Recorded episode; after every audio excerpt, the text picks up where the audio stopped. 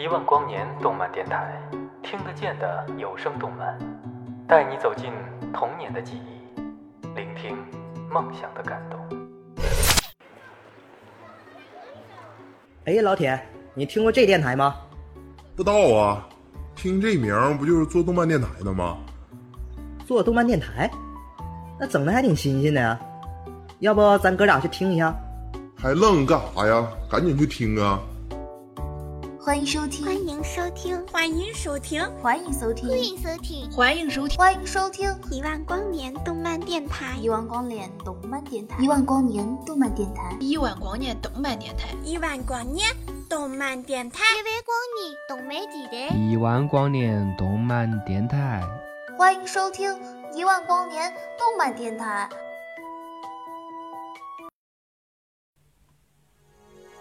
Hello，大家好，这里是一万光年动漫电台，我是主播茶雪。我的意中人是个盖世英雄，总有一天他会驾着七彩祥云来娶我。我猜到了开头，却猜不中结局。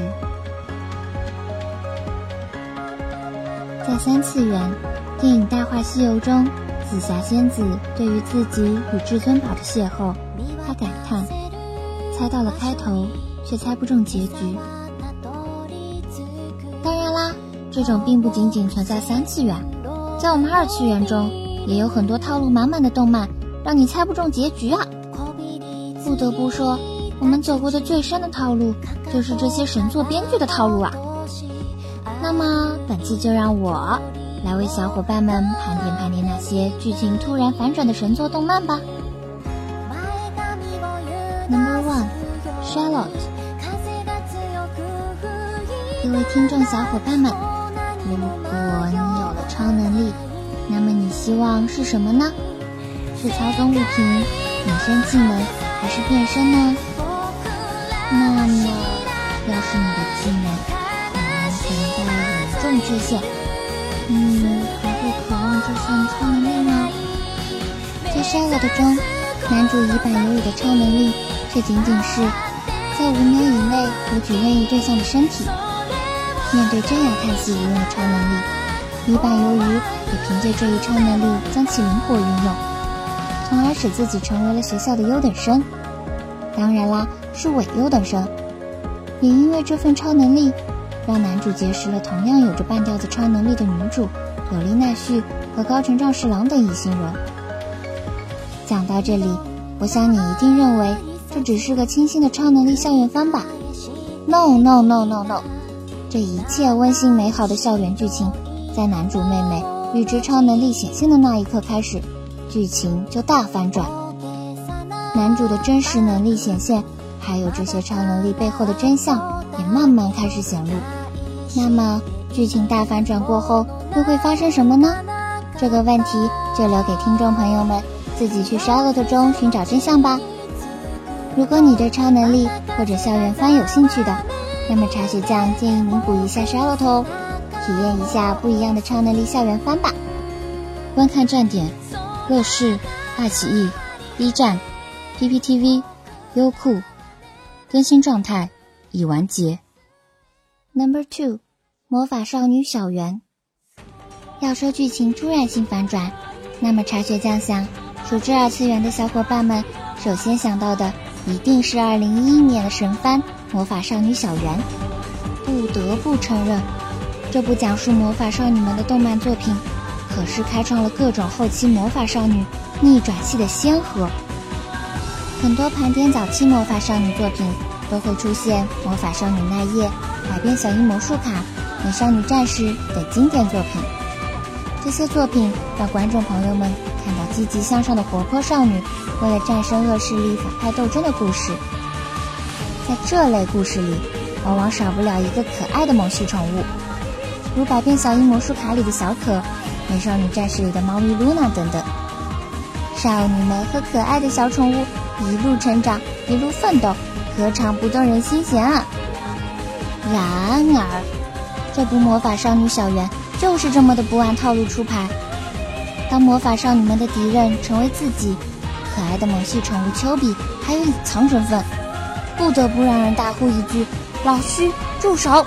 虽然魔法少女小圆的剧情在第四集让人有种猝不及防大逆转的心跳感，这样的反转剧情也不得不说，在当时众多普遍系的作品中，更能给人一种犹如坐过山车的刺激感。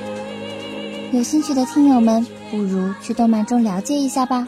观看站点：B 站，更新状态已完结。Number three，学员孤岛。嗯，怎么说呢？只看封面会感觉，哇，又是一部萌萌哒的少女番。但茶雪酱在这里表示，少女番是少女番，但是萌不萌萌哒，听友们可就要慎看喽。毕竟本期我们聊的是那些猝不及防神反转的动漫嘛。《学园孤岛》是2015年改编自海法纪光原作，Chiba Satoru 作画《学园孤岛》的同名动漫作品。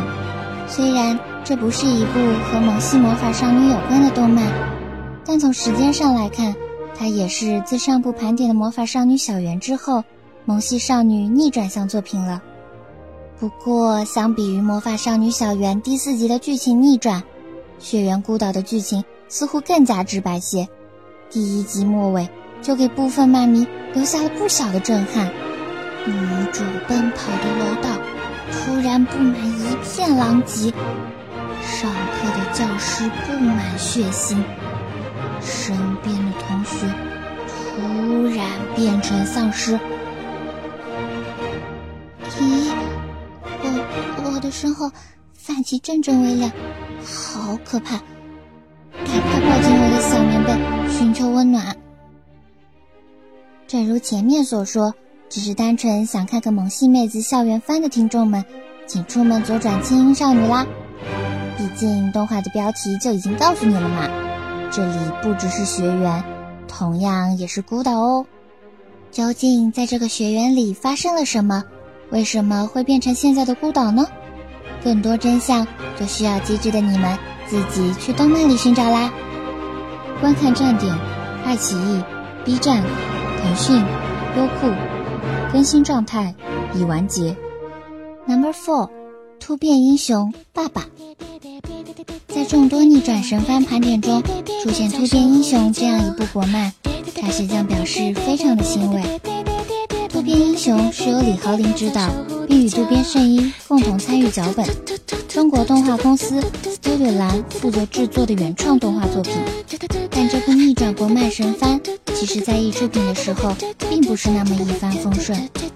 该作原计划于二零一五年六月十九日在中国内地各大网站更新，更名为 To Be Hero 突变英雄。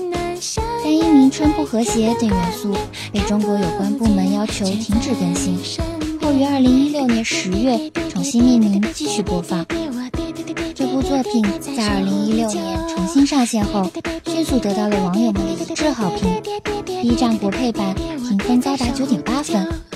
今天我们来聊一聊，在这评分背后，这部番所表达的内涵。在我们还是孩童的时候。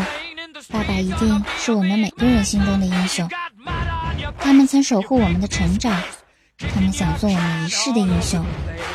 可是时间是残酷的，英雄也有老去的一天。就像动漫海报上的那句：“这世界上没有不会输的英雄。”在这里，我强烈安利林和叶小姐姐演唱的《时时》，必须要说，这首歌也是感动满满呢。观看站点：B 站、搜狐，更新状态已完结。Number Five，未来日记。当当当当，最后的压轴番来啦！嘿嘿，相信机智的小伙伴们，想来也早早的猜到了本期的压轴，它就是《未来日记》。相信不少听众在听到《未来日记》，脑海中一定会蹦出病娇这一词吧？作为病娇的代表作，相信不少小伙伴在最初追番的时候，也只是单纯的觉得这就是一部普通的病娇猎奇向吧。然而，随着最后几集大真相的揭露，茶雪也不得不承认，给编剧跪了呀！不就是期待吗？想要多少都给你，这剧情根本就是猝不及防啊！这是一部和穿越世界线有关的神番，如今也在感叹：我妻有乃不愧是病娇界鼻祖之一，他对天野雪惠的爱确实深沉，令人震撼。不过，可能也是由于病娇，这份爱最初并没有得到编剧大大的祝福，所以在正番中，并不是什么皆大欢喜的喜剧结局。不过，据说由于广大漫迷对正片的结局受到打击过大，千人集体强烈抗议，官方最终又给出了一个圆满结局的 OVA，来响应漫迷们的期待。如果你也喜欢这类动漫，还没有看过《未来日记》，那么茶雪在此强烈呼吁大家补番，观看站点 PPTV 更新状态已完结 OVA 结局。其实，至于逆转神番，茶雪相信还有很多的经典作品，例如《秘密石之门》《寒蝉鸣泣之时》《罪恶王冠》等等，在这里就不一一列举啦。但是如果大家还有好的推荐，可以在评论里告诉我哟，说不定下期节目就会有这部作品了呢。那么本次的二次元盘点到这里就结束了，听众朋友们可都还满意吗？